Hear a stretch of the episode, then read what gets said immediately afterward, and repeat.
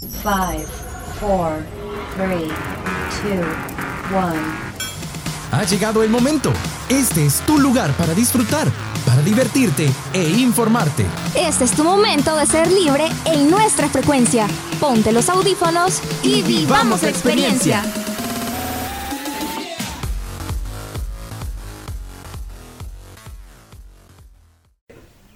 Hola, personitas bellas y amantes de las historias fascinantes. Aquí estamos en otro episodio increíble de Frecuencia Libre. Si escuchan el sonido de fondo y el canto de los pájaros, es porque no estamos en las cabinas. Hemos salido a explorar un lugar mágico en el encantador pueblo de Izalco. Me presento, soy Sandra Hércules y no estoy sola, estoy acompañada de una gran persona. Soy Adonai Hércules y tengo que decirles que si quieren hacer un trick nuevo y diferente para su fin de semana, les recomendamos que visiten la finca Cuyancúa en Izalco, un lugar donde no solo se cultiva una deliciosa bebida digna de los dioses, como lo es el chocolate, sino que también pueden sumergirse en los secretos y orígenes de este cultivo. Sí, además que esta joya es una de las más antiguas de nuestro país. Lleva en pie desde los años 1800 y que también todas sus plantaciones son súper amigables con el planeta. Totalmente de acuerdo, Sandra. Hablamos de una experiencia genial. El aroma a cacao en el aire nos ha conquistado por completo, ¿verdad? Sí. Así que ¿Qué dice Sandra? ¿Nos relajamos y nos dejamos tentar por un delicioso chocolate? Ahora entiendo por qué la región de Izalco fue la mayor productora de cacao en América. Además producían una bebida muy fuerte que daba vitalidad, pero no todos tenían acceso a ella. ¿Sabías, Adonai? Sí, y es que curiosamente este fruto era destinado para la nobleza de las culturas precolombinas, Sandra. Así que no toda la población tenía acceso a este valiosísimo fruto y es precisamente por ello el cacao se va a adoptar como moneda debido a su relativa escasez. Pues en una carta enviada al rey de España en 1576 por el oidor de la Real Audiencia de Guatemala, el señor don Diego García del Palacio, donde relataba las costumbres de los indios de Izalco, sobre las unidades monetarias señalaba que el cacao se contaba por sontes. Mm, ¿Cómo así? Ya me perdiste. Eh, ¿Me podrías explicar cómo funcionaban estas unidades monetarias? Claro, a ver, te explico. Un sonte equivalía a 400 almendras de cacao y 200 almendras igualaban a un real. Interesante, pero la historia no termina ahí, puesto que antes de la llegada de los españoles en América, las plantaciones de cacao se extendían en todo el territorio salvadoreño. Pero con la conquista, las zonas de Sonsonate e Izalco concentraron las plantaciones de este cultivo. Exacto, al estar Izalco bajo el dominio de los encomenderos, los comerciantes españoles fundaron su propio centro de operaciones en Sonsonate. El cacao provocó su rápido crecimiento e hizo de esta ciudad la más próspera de la colonia y enriqueció a dichos comerciantes. Para 1585 era el mayor centro de asentamiento español en Centroamérica, aunado a la buena racha de cacao cuya renta anual oscilaba a los 500 mil reales. Todo parecía ir viento en popa en la colonia con las exportaciones de cacao. ¿Cómo es que un cultivo con un fuerte valor histórico y cultural logra desaparecer casi por completo? Es curioso, Sandra, fíjate que hay referencias que en 1722 las cenizas de la erupción del volcán de Izalco habían arruinado muchos huertos de cacao. También nos dice que es posible conjeturar, ya que la mayor, la mayor parte de la población iba pereciendo gracias a las diversas epidemias que iban surgiendo en la época como la viruela, el sarampión, la malaria, la fiebre amarilla. Entonces la pérdida de la población indígena, que era la mano de obra de ambos productos, se fue recortando y fue disminuyendo. Ahora ya entiendo, el cultivo del cacao en El Salvador no es nada nuevo. Antes y durante la conquista española fue uno de los centros de mayor producción y venta de cacao.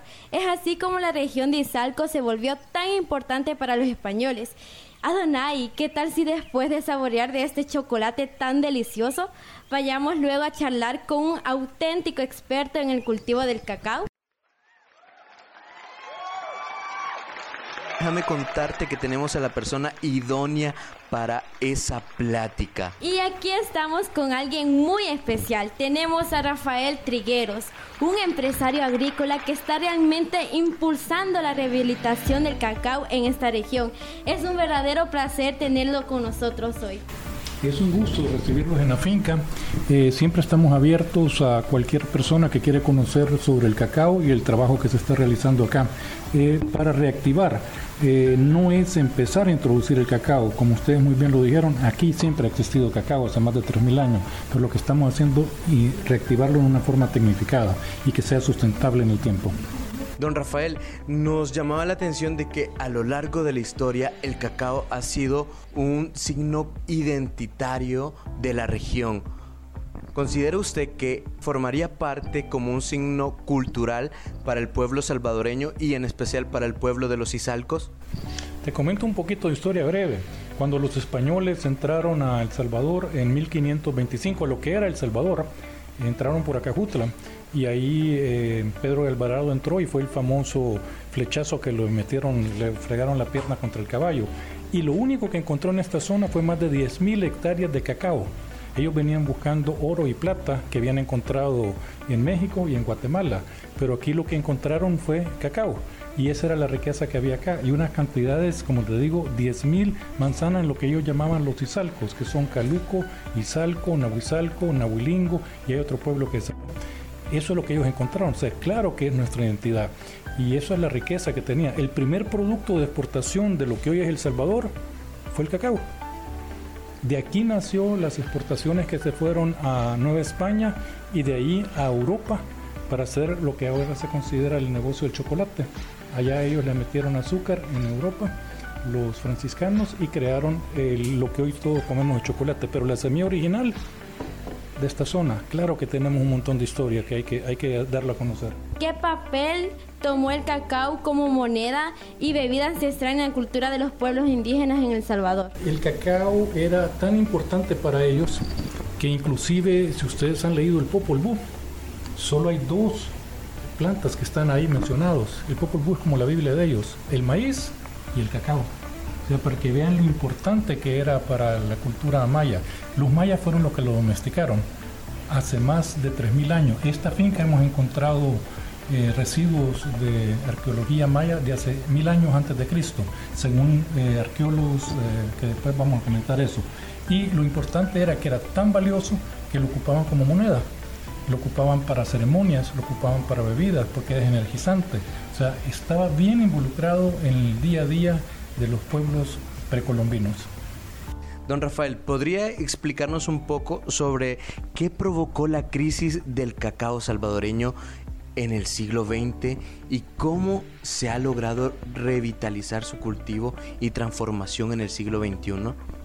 Como ustedes muy bien lo mencionaron, cuando entraron los españoles aquí había un montón de cacao. Fue nuestro primer producto de exportación. Pero ¿qué pasó? También ustedes ya lo mencionaron Aquí tienen ahí enfrente un volcán que se llama el volcán de Izalco. Es de los volcanes más jóvenes de América. En los 1700 empezó a hacer erupción y todo lo que sube tiene que bajar. Entonces todas estas plantaciones que estaban acá las pasó el volcán de Izalco haciendo erupción por 200 años, desde los 1700 hasta 1960 y algo que se paró de hacer erupción. Todo eso fue dañado por las cenizas. Y también ustedes ya lo comentaron. ¿Quiénes eran los que cultivaban el cacao? Los pueblos originales, pero esos pueblos de 200.000 habitantes que se estima que había acá, bajó a 20.000. ¿Por qué?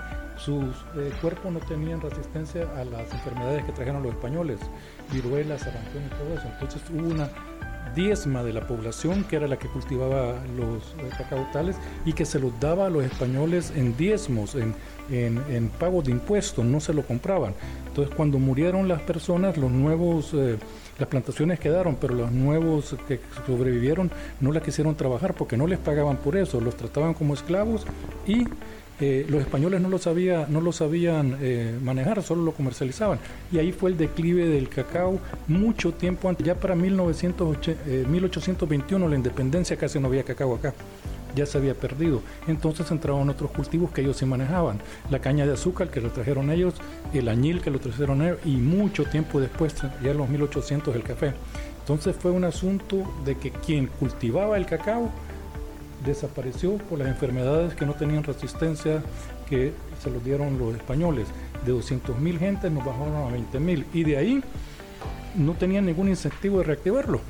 Si no se lo compraban, y así se perdió. Hasta que ya en el año 2000 eh, quedaron muy pocas fincas en el país. En el año 2000 nos juntamos un grupo de, de agricultores y dijimos, bueno, vamos a reactivar esto. Y empezó la lucha que es como la, la nueva etapa que es donde ustedes van a ver ahorita.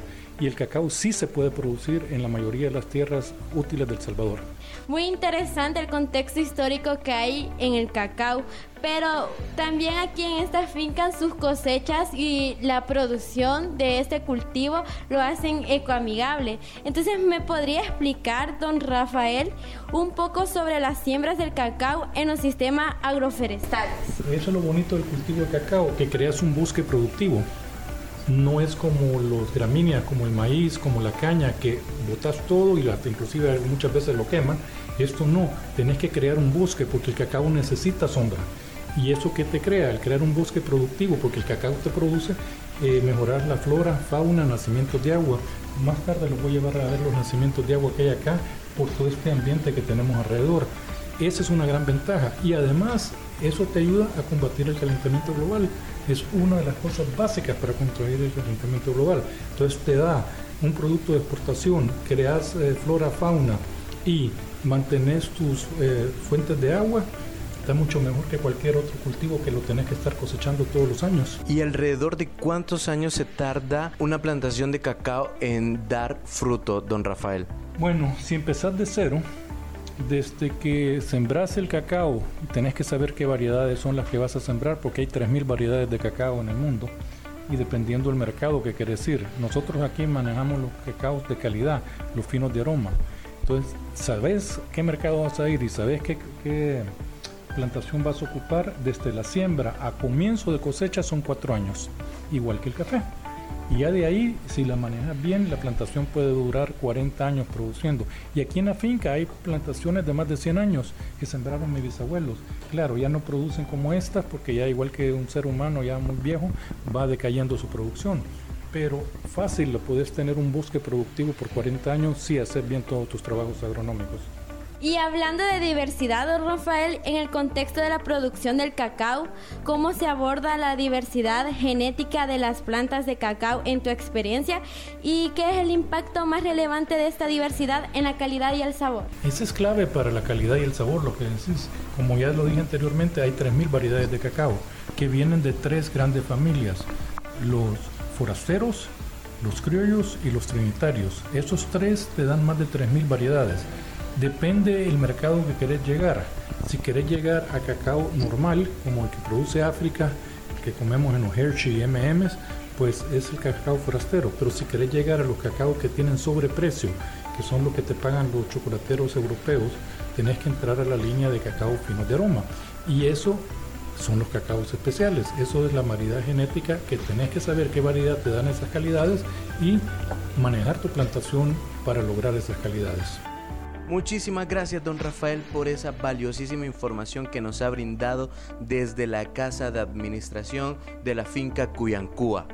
Sí, aquí estamos en el casco de la finca, que es de 1888, eh, de tiempo de mis bisabuelos, que fueron los que empezaron en este cultivos, inclusive la plantación vieja de cacao desde esa época viene, y tratamos de mantener la casa en la forma original. Inclusive se abre una vez al mes para que la gente pueda visitar la casa antigua y las plantaciones y conocer un día de campo en turismo rural. ¡Wow! 1800. Sandra, ¿sabes tú qué ocurrió por ese tiempo? No, contame, ¿qué ocurrió? Te cuento que allá por el 1821 se firman los se concluyen los actos independentistas del Salvador y empieza a surgir la patria y la nación. O sea que esta finca ha estado testigo de grandes acontecimientos históricos. En efecto, Sandra. Wow, qué interesante. Muchísimas gracias, don Rafael. Y a ustedes, amigos que nos escuchan, manténganse al pendiente y continúen nuestro recorrido porque vamos a conocer un poco más acerca de cómo inicia todo este proceso de cultivo del cacao. Estoy súper emocionada, ya quiero que inicie este recorrido, no perdamos el tiempo, iniciamos de una.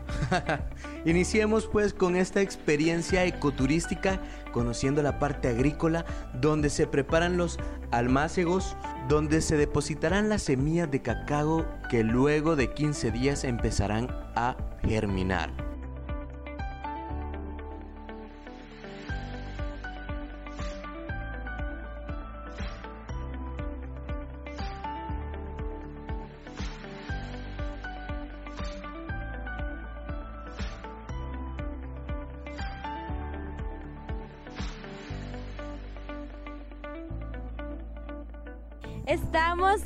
Nuestra primera estación del cultivo del cacao y estamos enfrente de los almácigos. ¿Nos puede explicar un poco acerca de esto? Eh, sí, con gusto. Esto es el principio. Aquí eh, tenemos la semilla por tres meses. Sacamos nuestra semilla de nuestros propios palos especiales que tenemos un jardín clonal para portapatrón, que así se llama, y aquí tiene tres meses de crecimiento. A los tres meses los injertamos con las variedades de cacao fino de aroma, que ya lo van a ver más tarde en, en la plantación. O sea, después de injertado pasa otros seis a ocho meses para estar listo para ir a campo. Al principio tengo un asocio que solo aquí lo estamos haciendo vainilla con cacao. ¿Ya han visto la planta de vainilla? No, Es una orquídea. es una orquídea trepadora, entonces lo estoy, la primera hilera lo estoy haciendo vainilla con cacao. De ahí tenemos, les voy a contar qué es lo que van a ir porque si quieren preguntar. 10 surcos de cacao ya comercial de exportación, que es lo que van a ver, y al final hay una hilera de, vola- de, de voladores, ven ese volador, es un palo forestal, ese blanco. Entonces el diseño lleva hilera de voladores y en el entre, adentro le he metido canela. Entonces, donde antes solo había café, hoy tenemos volador, canela, vainilla, cacao y ¿saben lo que es moringa? Es otro de los superalimentos. Cuando me hablaba, alguien me preguntó de los productos, aquí manejamos superalimentos. Cacao, no manejamos chocolate acá, sino que cacao puro, moringa, canela, vainilla. Pues todo, donde antes solo se producía un cultivo, ahora sacamos cuatro o cinco de distintos extractos y distintos mercados. Bueno, continuamos con nuestro recorrido y vamos a llegar a nuestra siguiente estación donde vamos a conocer una diversidad de cultivos excepcionales y claves para el desarrollo de la región. Continuemos con nuestra travesía por la finca Cuyancúa.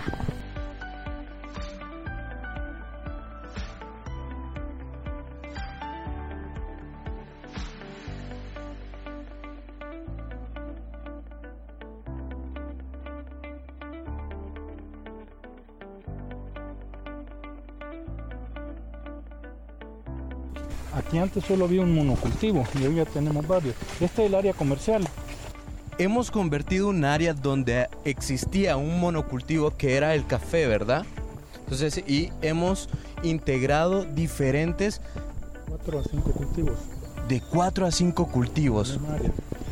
Ok, aquí pueden ver el cacao. Antes aquí había café de bajío, que los cafés de bajío no son rentables ahorita por el calentamiento global y hace 15 años empecé a cambiarlo. Y como le comenté a la persona que me eh, hizo una pregunta que si era rentable el café, yo perdí 10 años seguidos en la finca acá, entonces le tenía que buscar una alternativa. Ya teníamos el cacao allá, entonces cambié todo lo que era café por cacao, pero no quería regresar al mismo error del monocultivo, porque como monocultivo cuando estás bien estás feliz, pero cuando estás mal perdiste, que es lo que nos pasaba en el café.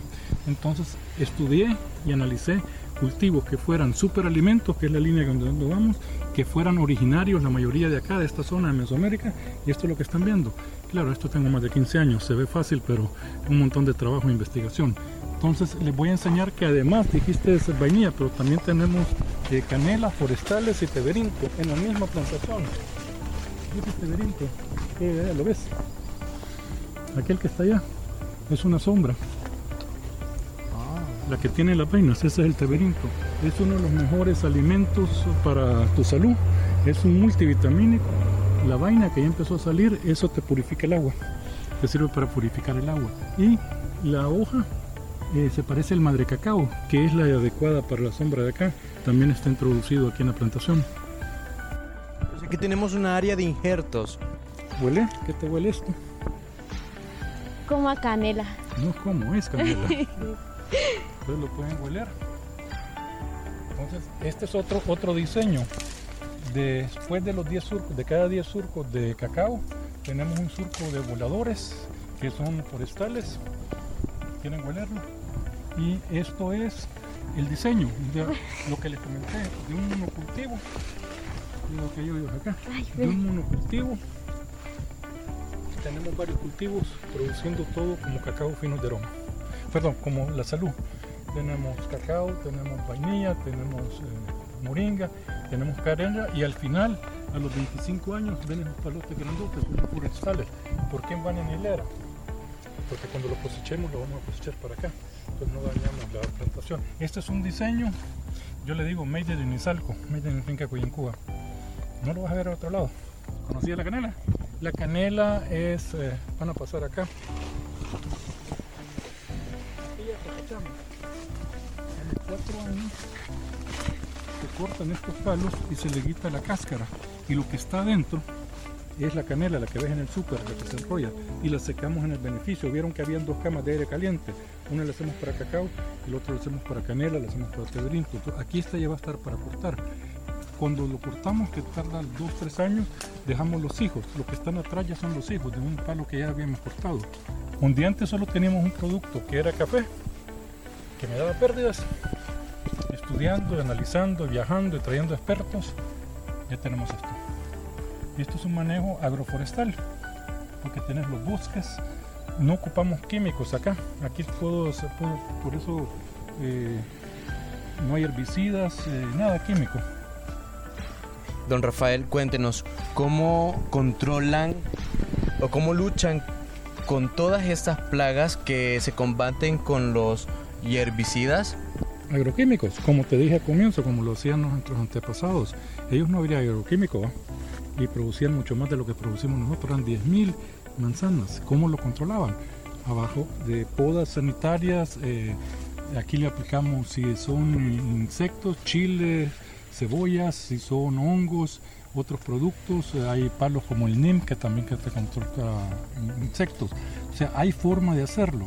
Ya no es necesario ocupar químicos y los químicos son recientes en el... Estamos hablando de 3.000 años de plantación, ¿va? Antes lo cultivaban sin eso, entonces estamos regresando a eso. Estamos adaptando lo mejor de ellos con lo mejor de, nosotros. ¿Y por qué?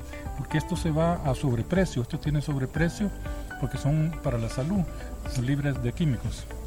Increíble cómo en la finca Cuyancúa juntamos lo mejor de dos mundos. Todas las técnicas y saberes del mundo ancestral de los mayas con el conocimiento de nuestro, nuestra realidad. Ahora continuamos con nuestro recorrido y cuál es la siguiente estación. Ahora los voy a llevar a ver los nacimientos de aguas. ¿eh? Esto es un bosque productivo. Ok, les comento, esta está el centro de la propiedad. Aquí se no te vas a ir a la orilla, que te vas a ir a nadar. Aquí se eh, estos estanques, hay un estanque grande abajo, hay otro estanque acá y otro más pequeño al lado.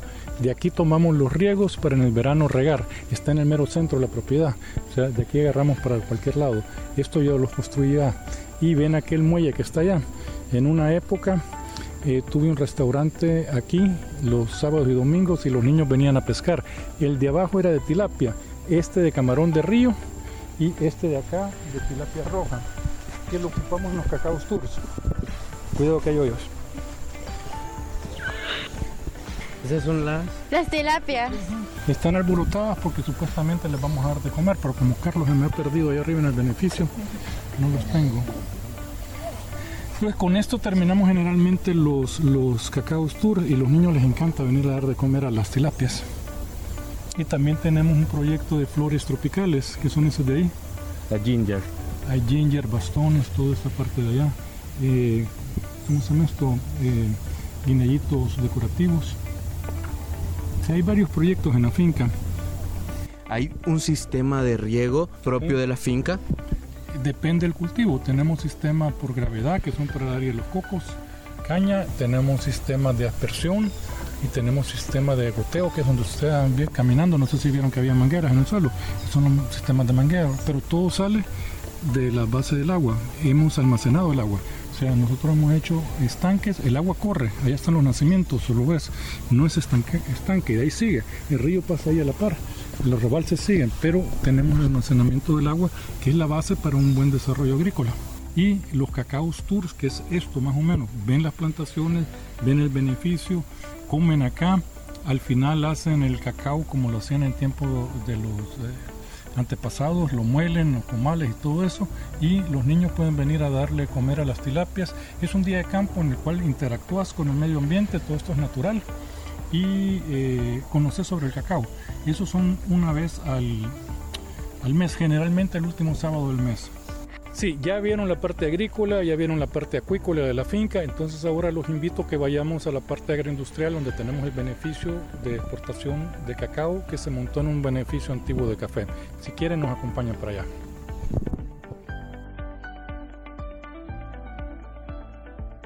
Ya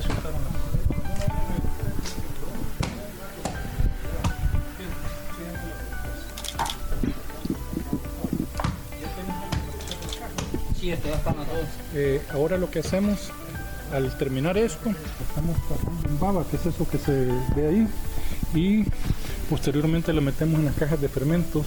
Depende del volumen, lo metemos en distinto tamaño de caja. es una mediana y abajo tenemos grandes. Entonces, si querés, eh, entonces ahí está, tres meses, Denis, tres meses. Aquí está la mazorca abierta. Aquí me preguntó que si la podían comer saca una, está estéril ahorita y lo chupas, sabe a nona. ¿Quién quiere probar más? No lo mordas porque ya va a ser amargo. ¿Quieren por ahí? Sabe a nona. Si lo muerden ya van a sentir lo ácido, lo amargo del, cacao. ¿Por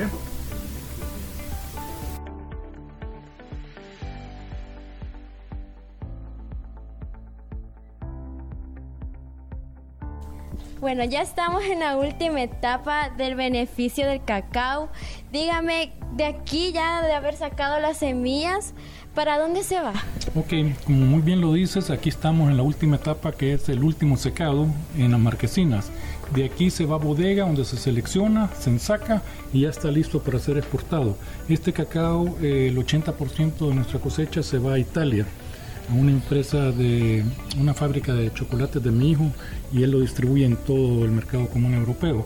Y el otro 20% queda acá, que ya les voy a comentar cuál es el mercado de nosotros para el 20%.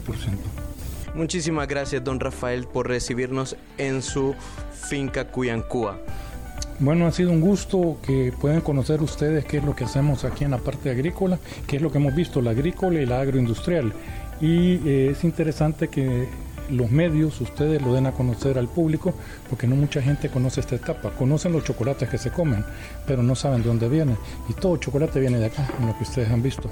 Sí, además que esta experiencia ha sido bastante genial, enriquecedora saber dónde proviene, cómo es el proceso que hacen eso, el cacao, donde comemos el chocolate, el chocolate caliente y además ha sido una experiencia bastante sensorial porque de aromas, el sonido, ha sido bastante enriquecedora estar en esta finca Cuyancúa. Tienes toda la razón, bastante educativa. ¿Considera usted que el cacao es un símbolo cultural para El Salvador? La historia que tiene el cacao en El Salvador es más de 3.000 años. Fue domesticado por los mayas. Mil años antes de Cristo, en esta finca han encontrado vasijas de maya mil años antes de Cristo. O sea, esto tiene mucho más historia y es originario en nosotros, de los pueblos mesoamericanos. No existían los países, no existía El Salvador, México, Guatemala, era Mesoamérica. Los mayas, aquí, esto es lo que ellos cultivaban. Y distinto al café. El café de África y vino a las Américas. Y el cacao es de esta zona de Mesoamérica y se lo llevaron a África. Entonces sí tenemos una historia increíble en cacao. además de todo lo rico el chocolate, más todas las ventajas para la salud que te da. Muchísimas gracias, don Rafael. Eh, muchísimas gracias a ustedes por seguirnos y por escucharnos siempre. Recuerden, tomar agua, vibrar bonito y hasta la próxima. Lamentablemente se nos ha acabado el tiempo de nuestro programa. Dejen sus comentarios sobre la historia o algo que les haya gustado y nos vemos en la próxima emisión de tu sección favorita, Buoneando. Este fue nuestro momento en Frecuencia Libre. Esperamos que hayas disfrutado. Quédate pendiente de nuestra próxima edición. Frecuencia Libre